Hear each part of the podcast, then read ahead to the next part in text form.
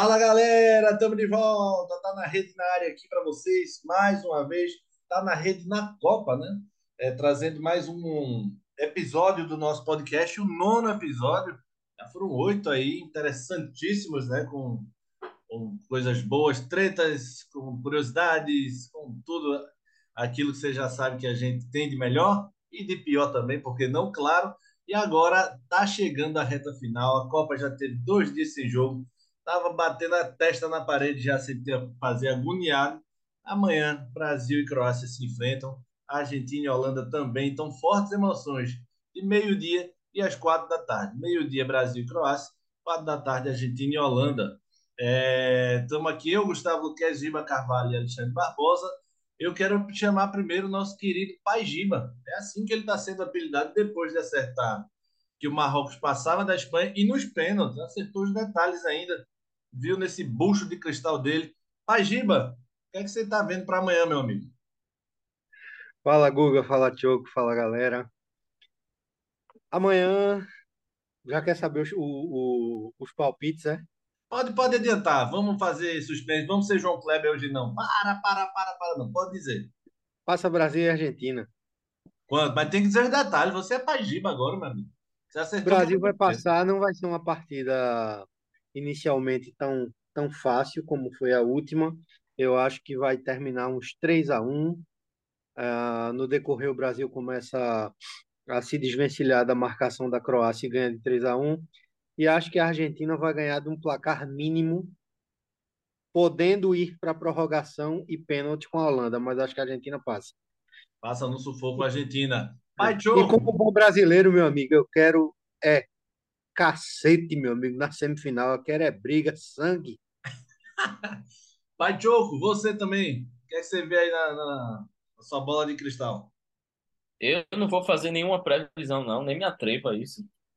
Mas vou fazer o, o, o retrospecto, o retrospecto, Vou, vou dizer aqui minha expectativa. Eu acho que a seleção brasileira é, ganha por 2 a 0 Uhum. com tranquilidade, faz um gol no primeiro tempo e um gol no segundo tempo. E a Argentina-Holanda vai ser pau, vai para prorrogação. E a Holanda ganha de 1 a 0 na prorrogação aí com o gol do Van Dijk. Isso é, Giba, porque ele disse que não ia se atrever a fazer previsão. Imagina se ele fizesse. Pois é. Tá com medo de pegar a Argentina na semi, diga, viu? Tá se torando. Você quer que eu diga agora ou quer que eu diga depois que eu tô com medo? Porque eu tô morrendo de medo mesmo. Rapaz, eu tava conversando hoje com o pessoal é, na rádio e tal, os ouvintes. É, eu tô com medo já da Croácia. E sou frouxo mesmo, velho. Porque tá tão bom que eu tô com medo. Todo mundo falando. O Brasil pegou o melhor time que podia pegar. Porque além de não ser um time grande, Marrocos vem muito melhor e tal, marcando, só tomou um gol. A Croácia é o melhor time que o Brasil podia pegar. Eu até concordo, mas eu não gosto dessa, dessa coisa muito otimista, não. Eu fico meio me torando. Acho que essas últimas quatro Copas do Mundo é, me deixaram um pouco mais ressabiado. Mas vamos abrir o. Não, Fala, Tio. E, e eu, tenho, eu tenho medo não só da Croácia, apesar de achar que amanhã o, o, o Brasil tem calibre aí para ganhar com tranquilidade. Mas eu tenho medo da Argentina e da Holanda também, amigo. É dois, dois semifinal é pau. É, vai com, a gente vai com medo. Eu sou torcedor do Náutico, eu já disse isso aqui, pô. Eu já entro pensando que vai dar tudo errado. Também, Diogo, também. Quando a coisa está muito favorável assim, eu já um pé atrás. Mas, enfim, acredito também que o Brasil vence. Eu vou fazer minha presença. Todo mundo fez. Eu vou e, e vou repetir a de Gima. Tô brincando. Eu acho que vai dar Brasil 1 a 0 miado, chorado. Brasil não vai jogar bem. E acho que vai dar Holanda 1 a 0 porque eu tô me torando da Argentina. Eu falo mesmo, quero nem saber. Tomara que quebre a perna todo mundo ali. E quem passar, que chegue com 10 jogadores só para jogar o jogo inteiro, sem reserva, sem nada. É, vamos abrir o programa aqui oficialmente. Esse tá na rede da Copa número 9. A gente tá no Deezer, Spotify, Apple Podcast e SoundCloud. Essas quatro plataformas aí para você. Tem nem desculpa de não acessar para não escutar a gente. E também no arroba tá na rede PE, lá no Twitter e no Instagram. Segue lá, sempre está movimentando lá. Vídeos é, express, né, como a gente faz rapidinho, sobre jogos, sobre fatos, sobre co coisas que a gente vai debater, inclusive hoje, não só jogos, mas declarações aí de Casa Grande, eu vou, eu vou me dar o direito de limar Thiago Leifert, porque para mim é um velho panaca, um jovem panaca, né? Então eu quero mais debater sobre o que Casa falou e os jogadores e as atitudes dos jogadores. Mas vamos falar de futebol primeiro. O principal da gente é futebol. Giba Carvalho falou aí sobre a expectativa do, dos placares e tudo, mas é, você acha que o Brasil vai para cima de vez? Vai começar aquele jogo estudado? Você acha que Tite vai tentar é, amassar e decidir logo? Guga, eu acho que o Brasil vai, vai, vai manter a postura da, do jogo passado, vai tentar, na verdade, ele vai manter a postura de todos os jogos. Né? A, a questão é, é como a defesa da Croácia vai se comportar com o volume de jogo do Brasil. Né? Eu tenho a impressão que a Croácia vai jogar fechada com o Brasil, né? depois vai tentar sair, mas não vai conseguir grande coisa, não. Tá? Porque esse time da Croácia, eu vi três partidas nessa Copa, é bem limitadozinho, né? na minha concepção. Ah, eu não vejo assim. É como a gente falou no último programa, velho. É, Choco até concordou comigo. O Brasil só vai ser testado mesmo na semifinal, sem desmerecer nenhuma das seleções. O Brasil, nesse aspecto, foi, foi a seleção que talvez menos pegou times assim de, de difíceis né, na, na, no, no caminho até as quartas de final. Então, isso aí é um fato que, por um lado, é bom, né? Obviamente é bom, que a gente está chegando. E por outro lado, a gente fica sempre com uma, uma pulga atrás na orelha para saber como é que esse time vai se comportar perante um adversário de maior peso, né? No caso, Argentina ou Holanda. É, Choco, o que, é que você acha que vai ser a estratégia? Qual você acha? É, assim, só falando um pouquinho do, do que Giba comentou aí, é, quando ele fala assim que só acredita que o, o Brasil só vai ser testado aí a partir chegando numa semifinal, não quer dizer que o Brasil não possa ser eliminado não pela Croácia. Ele pode ser eliminado sem ser testado fortemente. Pode ter ali um, um a Croácia pode achar um gol ali no Com em qualquer certeza. momento da partida e se fechar e, e não ter jeito, entendeu? 90 minutos. Então é, é bom separar essas coisas assim. Eu entendi o que o, o que Giba falou é, nesse sentido. E qual foi a, pergunta mesmo que tu falou? Qual você, qual você, acha que vai ser a estratégia do Brasil? Se vai para cima? Assim, é, Tite falou até na, na coletiva hoje assim sobre uma questão de padrão, a importância de se ter um padrão de jogo.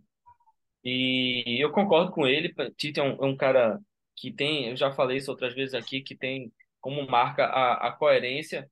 E eu acho que é importante realmente ter esse padrão de jogo. Então, Acho que o Brasil não vai trazer nada de diferente dos outros jogos.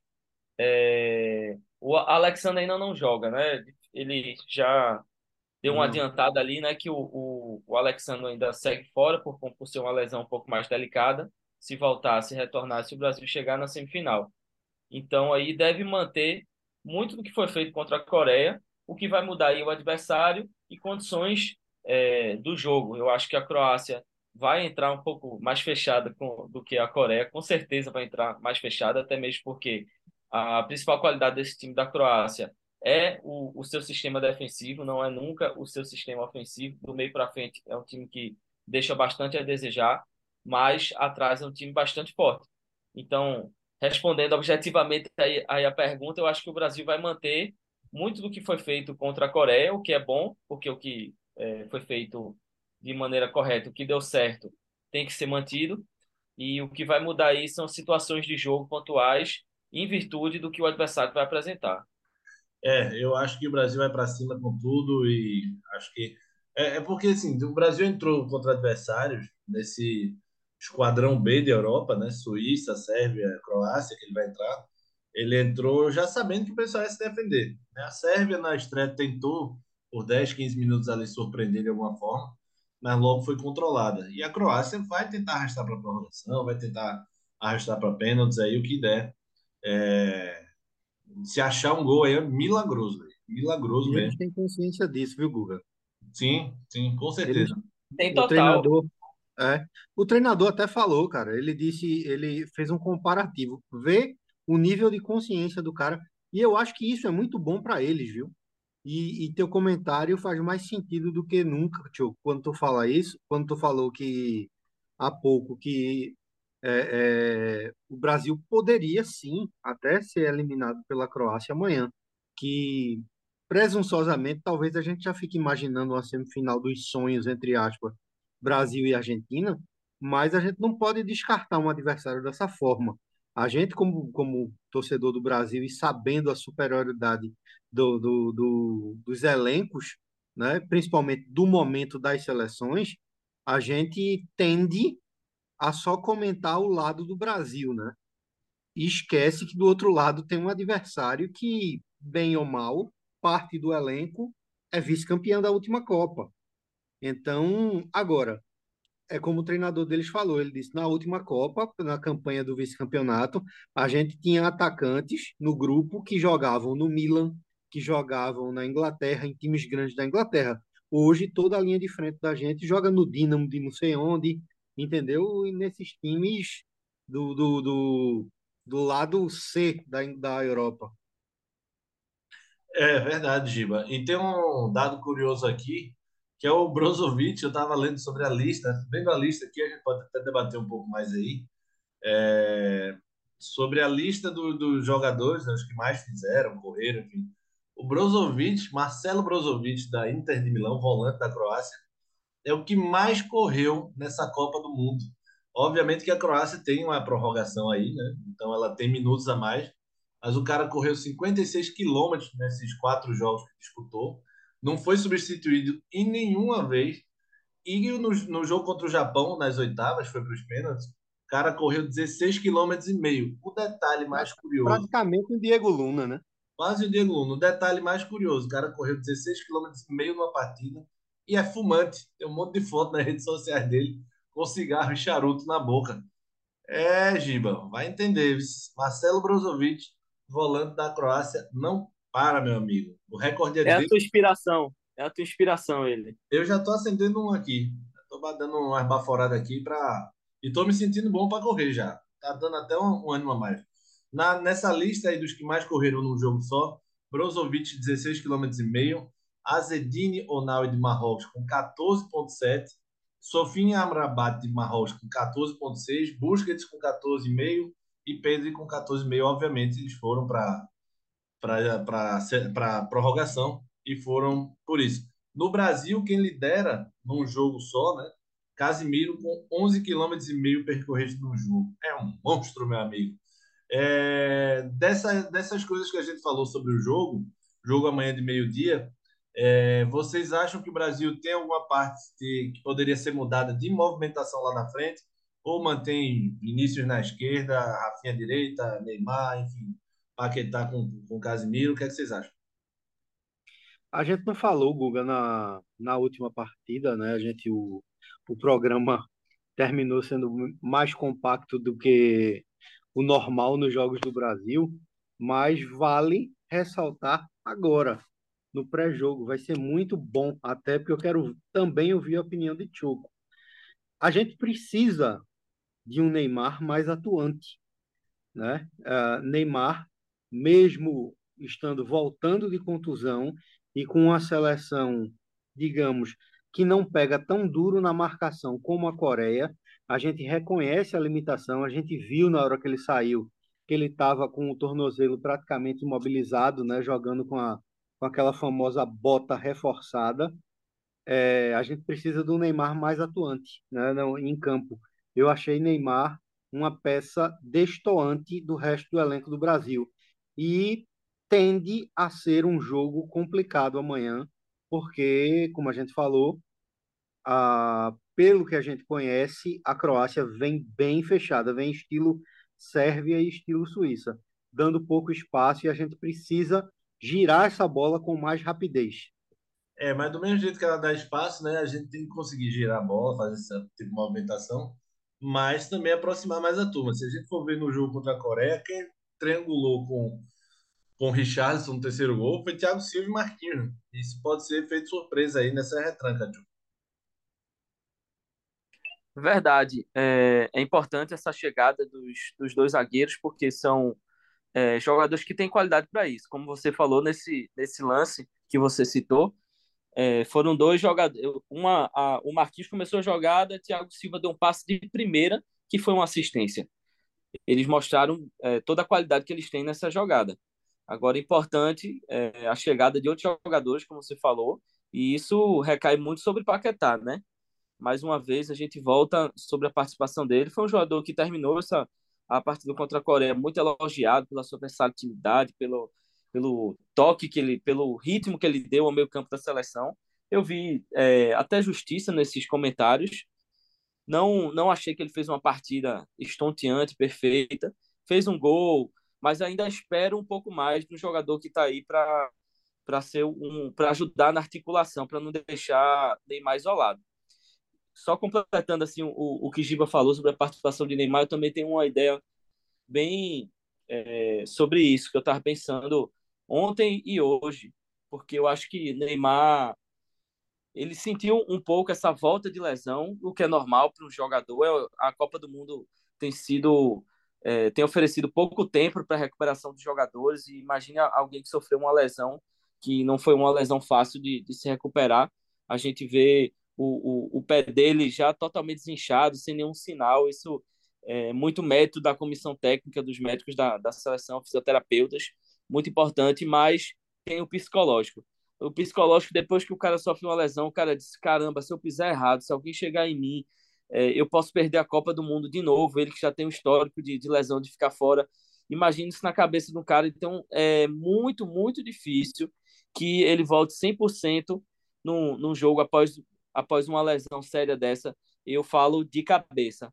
Então, é, esse primeiro jogo foi importante para ele se soltar e acredito que amanhã, como o Giva falou, se o, a seleção precisa mais de Neymar, eu acho que ele vai dar amanhã melhor do que ele fez com a, com a Coreia, ele vai dar mais, porque ele já vai estar um pouco mais solto, principalmente de cabeça. É, também, mas também é foda um negócio. A gente tá, fica falando desse psicológico do Neymar, Desde o Neymar tinha 17. Neymar tem 30, pô. Então, toda vez eu sei que você está falando de uma coisa específica, que é uma lesão que ele sofre com uma certa frequência na carreira. Mas, bicho, tem uma hora que também você tem que confiar. Confiar não, tem hora que você tem que trabalhar o seu psicológico para tudo. Né? Ele vai ter que dividir. É, uma coisa que ele faz, que eu sempre disse, ele não evita contato, ele procura o contato. Pô, tu sabe que tu é frágil, velho. Lembra de um quarterback lá na, na do, do Steelers, da NFL, Big Ben? Ben Roethlisberger. O cara se lesionava toda vez que pô, o bicho segurava a bola toda vez, cheio de lesão, de vidro totalmente. E o cara segurava, bicho, se tu sabe que tu é frágil fisicamente, solta a bola logo, velho. No jogo passado, Neymar até soltou um pouco mais rápido. E, e os coreanos, bichinho, eles não sabiam nem bater, eu acho. Né? Acho que é contra a religião, contra a cultura dos caras. Então o Neymar se safou. Mas ele não pensa que a Croácia vai. O que eu acho mas assim, o que, eu, o que eu me refiro realmente é especificamente com relação à lesão. O, o psicológico com, com relação a, a ele tá voltando de toda, lesão. Ele já teve essa carreira toda, ele tem que se preparar uma hora, pô. Ele vai se aposentar. Ele tem que se preparar, ele tem que entrar preparado, o jogador do nível dele tem que estar preparado. Mas também não tem robô aí. Eu acho que qualquer ser humano, qualquer jogador nessa situação, eu, eu acho impossível ele voltar num jogo desse e ele tá 100% de cabeça tranquilo de que ele não vai é, sofrer uma lesão, de que aquilo ali não, não, vai, não vai voltar, de que ele vai sentir. Então, é muito importante essa volta de um jogo para tirar um pouco essa, essa pressão Entendi. do próprio psicológico dele. E o uhum. próximo jogo, a tendência é que já, seja o mais leve, entendeu? É isso que eu tô, tô me é, meu, meu receio de cabeça de é isso, não. Meu receio é de sempre. É querer fazer do jogo o centro das atenções, é, reclama, Esse receio aí, daí você tem total razão e eu concordo 100%. Isso é um, um problema crônico que ele vai levar até o fim da carreira, eu acho é, muito difícil que ele mude. Parece que ele não entende que não é o Santos da Vila Belmiro, que ele era o rei dali com 19 anos, não. É Copa do Mundo, é Champions League, a turma não tá nem aí. Essa questão é, é, é muito é mais complexa. Assim, a, a gente precisa de um programa inteiro para falar sobre a cabeça de um jogador desse, desse tipo, especificamente da cabeça de Neymar. É, mas eu acho, só para completar o raciocínio, Ele precisa entender isso. Não entendeu ainda na carreira isso. Ele não é o reizinho da vila, não é o cara que é, o, o, o René. Como quem foi? Como era o nome do treinador, rapaz? René Simões. René Simões. Falou dele e a turma se voltou contra René e tal. A turma fala mal do Neymar da Europa a qualquer hora, quando quiser, e tá nem aí para isso. O problema é que Neymar não entendeu isso. Não é mais a Vila Belmiro há muito tempo. Ele tá comandando um time, ele não é o, o o coadjuvante que ele era no Barça, por exemplo, ele era confortável ali para ele. Ele é o cara o protagonista, ele tem que puxar isso, entender isso. Bateu, levanta, velho. Tá chorando, para de chorar e joga. Senão, Copa do Mundo passa e essa e essa faceta chorosa aí de Neymar de menino buchudo vai ficar para sempre. É... Querem falar mais alguma coisa do jogo? Falar sobre a Croácia? Não, né? Kai Porovic, que fuma sua porra. Fala. Eu tenho um comentário para falar ainda sobre essa questão aí de Neymar. É. É, se a gente analisar o, o estilo de jogo do time da França e do Brasil é idêntico no modelo.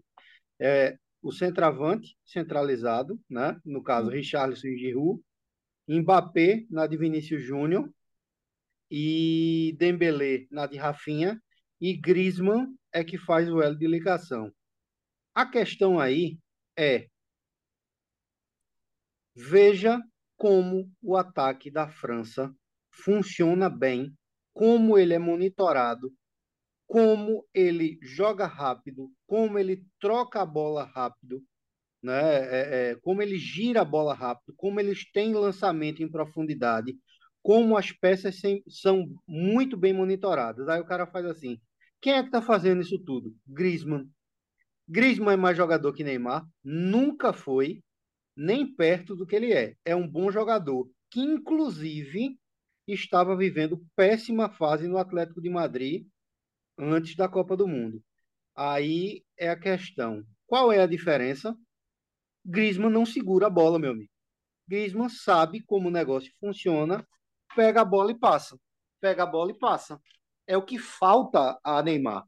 É entender que o ataque e a mobilidade do ataque do Brasil depende da genialidade dele. Agora, aí, voltando ao que tu falou de René Simões, do que ele fazia no Brasil, do que ele faz lá naquela várzea de luxo, que é o campeonato francês, que não passa de uma várzea de luxo. É, é, é outra história, velho. Pega a bola e solta, deixa para dar teu showzinho, entendeu? Não, nesses campeonatos aí da Europa, Copa do Mundo, velho. Bota esse time para jogar. Pois é, nesse ponto também, Giba, é óbvio que Griezmann não tem habilidade de Neymar e ele sabe disso, entende isso. E Neymar, se ele usar habilidade de uma forma inteligente, ele vai ser o monstro que, vai, que, ele sempre foi. Neymar é foda. Eu sou fãzaço de, de ver Neymar jogando. Só que são esses pequenos detalhes que tornam o Neymar somente um cracaço, não um gênio, não, não um candidato a gênio, no caso. Somente um cracaço. Podia ser muito mais se ele entendesse tudo, todo o potencial que ele tem para ele jogar para ele e para o time. E eu acho que Griezmann entende isso muito melhor, até pela, pela talvez menos habilidade, torna ele um pouco mais objetivo. É, Choco quer acrescentar alguma coisa? Não, Choco dormiu. É, tem outros dados aqui interessantes, Gima. Dos velocistas da Copa, é, o Nico Williams, espanhol, foi o que atingiu a maior velocidade na arrancada, 35,5. Segundo lugar, Mbappé, 35,3. No Brasil, é, Vini Júnior e uma surpresa, Gabriel Martinelli. Surpresa nem tanto, né? Gabriel Martinelli são os dois mais rápidos na hora da arrancada. Danilo também é um dos que arrancam rápido, mas Vinícius Júnior acho que está meio na cara, né? Que ele é, consegue alcançar. É, mais alguma coisa do jogo que vocês querem falar? Não sobre essa questão do, dos desses dados, né? Eu até fiz uma brincadeira, mas você, você gostou do fumante de Kaiporovic? Zidane também era, né? Zidane era também. Juninho, é. Juninho Pernambucano disse quando era do Lyon, esse meu amigo, o pessoal fumava não era na concentração, não, era no vestiário, velho. E Juninho é. se tornou fumante lá. É, é, é Zidane era Gerson na Copa de 70 também, né? Isso. Deve ser para pensar melhor. É... esse negócio, bicho, tu, que, que você falou aí do, da questão da análise de desempenho, né, desses dados, eu acho bem interessante e, e assim, eu falei um negócio que é sério, obviamente, a turma pode achar, né, pelo, pelo, pelo tom jocoso que a gente tem aqui no, no podcast, que, que não é sério, mas é bastante sério. Se você percebeu aí, Guga, no, nos dados que você falou desde o começo do programa, pelo menos tem um ou dois jogadores da Espanha nisso aí, né? Sim. No meio dessas estatísticas todas. Eu acho que Luiz Henrique ele está muito focado no, no lado estatística e pouco focado no lado futebol, né? No lado prático da coisa, no lado agressividade. E isso é uma coisa que eu falei, né? Sobre sobre que as estatísticas elas são importantes, né? Elas, fazem parte do futebol atual. Mas no fim das contas, velho, é o talento, é a agressividade em campo, é, é a bola jogada. Não adianta ficar só de 450 bilhões de toques por jogo se você não conclui, né? Claro, claro. Concordo, Diba. Concordo. E esses dados são bons, claro. Norteia um pouco para você saber quem é o cara mais lento do time, quem é o cara mais rápido que você pode botar no mano a mano, criar alguma situação para eles se enfrentarem ali e você levar melhor. O Brozovic, que é o Kaiporovic, que corre tempo todo, mas não tem tanta arrancada. Você sabe também, é bom você conhecer cada um. Explica muito, né? Explica muito, inclusive, aí é onde é muito válido. Explica muito é, sobre o fenômeno Marrocos. Sim. Como esse time se dedica marcando, aí você vê onde está sendo o diferencial do time, né? É, é por isso que eu acho que eles vão chegar nessas quartas aí completamente destruídos. Porque os caras, meu amigo, contra a Espanha, eu não, eu não. Eu ficava pensando, quando é que esses caras vão parar de correr, velho? Era impressionante. Se a Espanha fazia a bola correr, os caras estavam atrás da bola o tempo todo. E óbvio que isso cansa, né? Não tem tanto tempo de, de reabilitação.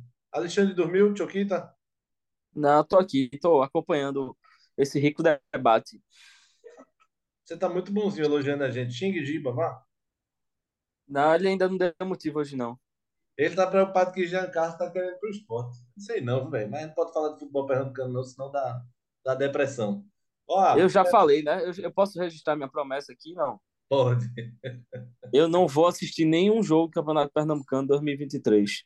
Ah, a promessa boa da boa também cumpre isso aí. Brincadeira. Eu vou assistir, porque é... o nosso tá na rede tem que, tem que viver, rapaz. Então, você devia refazer a pergunta que você fez quando eu disse isso no grupo. Qual foi? E como é que tu vai comentar? Aí você disse que não precisava ver para comentar, era só, Eu vou comentar sem ver, né? A melhor coisa que tem. É só, só falar mal que tá, vai dar certo, né? Exatamente. Só dizer que foi, o nível foi horrível, foi baixíssimo, e tudo que é deu tudo errado.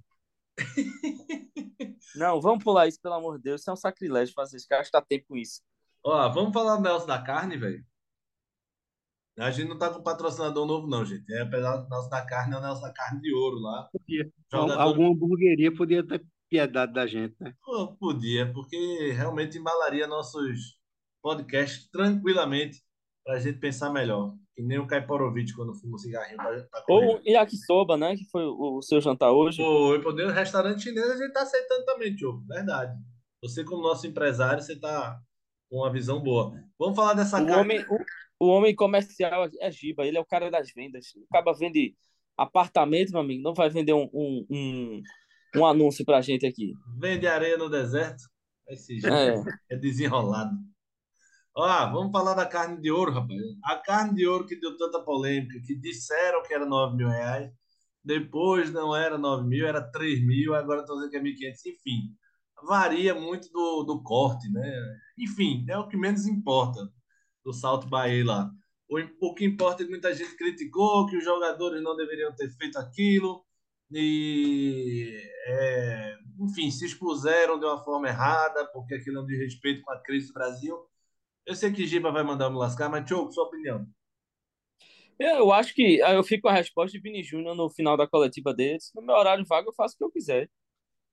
E eu, eu acho que a galera, infelizmente, a gente está vivendo tempos em que toda, todo tipo de atitude é questionada. No Twitter, todo mundo é o, é o tribunal onde todo mundo é julgado e todo mundo julga e fala o que quiser. Eu tô, eu tô aqui revoltado. Você levantou essa questão aí da, do, da carne de ouro, mas eu tô revoltado aqui com a questão do, do gato da coletiva. Que estão. Que tão, isso, isso se tornou. Estão há dois dias rendendo esse, esse assunto ridículo. O jeito que o gato, que o cara, que o assessor da CBF tirou o gato de cima do balcão, pô. Pelo amor o UOL fazendo matéria, consultando a associação de, dos veterinários. Pelo amor de Deus, minha gente. Pelo amor de Deus, a gente tem coisa muito mais séria para se falar. Se não, não, quer falar de Copa do Mundo, vamos falar da transição aqui do, da presidência. Vamos falar das universidades que estão aí falidas. Sabe, que, sabe o que é pior, tio? Ninguém escutou o gato. Isso é que é pior. Não existe. A versão do gato. então, essa questão da. Do, eu acho é, bastante semelhante à questão da carne de ouro acho bastante semelhante à questão do, do gato. É, são polêmicas vazias que só servem como alegoria, giram em torno dessa, da, dessa órbita, desse, desse mundo chamado futebol. E, infelizmente, a gente tem que é, tá, tá discutindo e falando sobre isso, enquanto a gente poderia estar tá, tá falando sobre coisas muito mais úteis, como eu citei aqui. Giba Carvalho. É para ser sucinto ou para descer a porrada? Ei, tenha calma, tenha calma que eu não lhe fiz nada, não. Velho, veja só. Uh, eu não vi a coletiva de Vinícius Júnior. Acredito piamente no que Tioco falou e é exatamente o que eu penso. Aprofundando um pouco mais a questão, é, obviamente que o Brasil não vive um momento legal, né? Muito longe disso. Porém, velho, eu acho que a turma confunde um pouco demais uh, as coisas, né? Principalmente em querer colocar, digamos, que uma certa, entre aspas, consciência de classe em quem não tem, né? Mas não tem porque não teve nem educação básica lá atrás, né? Todos esses caras, velho, são milionários hoje em dia. Todos esses jogadores que estão na seleção. Você pode pegar o jogador brasileiro que menos ganha na seleção, ele é milionário. Então, é o que essa galera dá valor mesmo, bicho. Se ele tem para fazer na, na, na hora vaga dele, que bom, né? Que bom. Ah, siga em frente. Eu acho que é uma coisa normal que qualquer pessoa está sujeita. Se hoje eu ganho X, é como eu falei, se hoje eu ganho X e oxalá amanhã eu ganhe mil X, eu posso querer sair para um canto melhor, entendeu? E gastar um pouco mais com, com, com certas coisas, ter um carro melhor, tudo bem. Né? Mas, velho, e, e, tipo, se a gente for buscar o histórico, né, que a gente tá vendo aí, né, que tem muita gente que usa esse argumento, né? Ah, os jogadores da minha época não eram assim. Todos são assim. Vamos também deixar de hipocrisia e de passar pano. A grande maioria é assim. Um Sócrates, infelizmente, foi uma raríssima exceção dentro e fora do campo no futebol do Brasil. A grande maioria é cabeça de burro, de topeira. É, pois é. Concordo com tudo que vocês falaram aí. Não sou muito fã dessa frase, na hora vaga eu faço o que eu quiser, porque também é, tem limites também. Até na, como diria o poeta, até no bordel tem limites. Mas, mas ele passou do limite? Não, mas eu acho que tem alguns limites. Nesse caso, não. É o que eu acabei de dizer. É, mas o, nesse caso, está todo mundo inventando. Copa do Mundo tem essa reverberação realmente. No Brasil. Sabe uma coisa, Guga? É um corporativismo babaca da porra, né, bicho? Sabe, sabe uma coisa que eu Fala, queria até ressaltar que eu vi. Não, não vi ninguém falando sobre isso. O que me surpreende muito e até positivamente. Quem está fora dessa polêmica é Neymar. É um cara que sempre teve no meio dessas confusões tal.